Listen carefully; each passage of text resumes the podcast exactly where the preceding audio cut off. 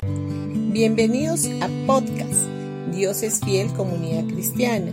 Los invitamos a escuchar el mensaje de hoy. Hola familia, día jueves 15 de junio del 2023 vamos a ir a Romanos capítulo 5 versículo 20.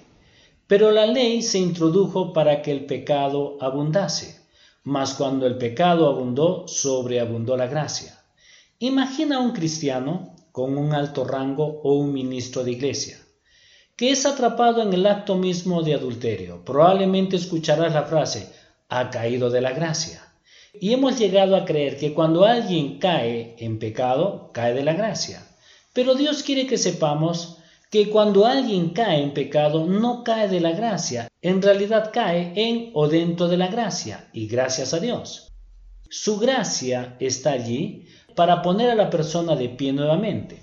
La Biblia nos habla de prostitutas, recaudadores de impuestos, corruptos, pecadores, que cayeron en o dentro de la gracia de Dios y se pusieron de pie nuevamente. Si el pecado en sus vidas hubiera podido detener la gracia de Dios, ellos nunca habrían podido recibir su gracia de sanidad o la ayuda para poder vivir correctamente. Ahora, es importante que entiendas que Dios aborrece el pecado porque destruye nuestras vidas, relaciones y cuerpos. El pecado es malo. Pero el pecado no se supera porque hablemos de él y confiemos en nuestra fuerza de voluntad para superarlo.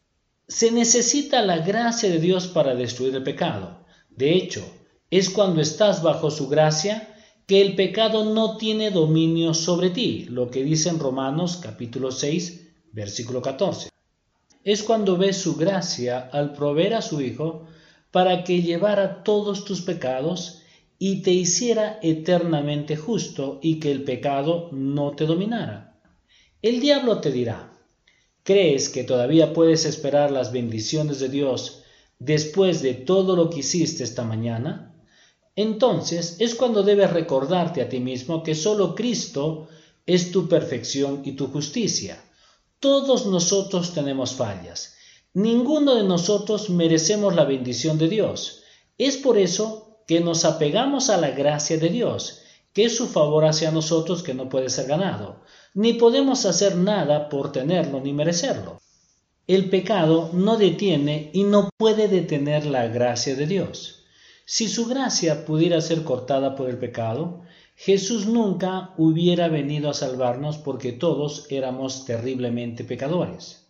Pero alabado sea Dios, que cuando el pecado abundó, sobreabundó la gracia.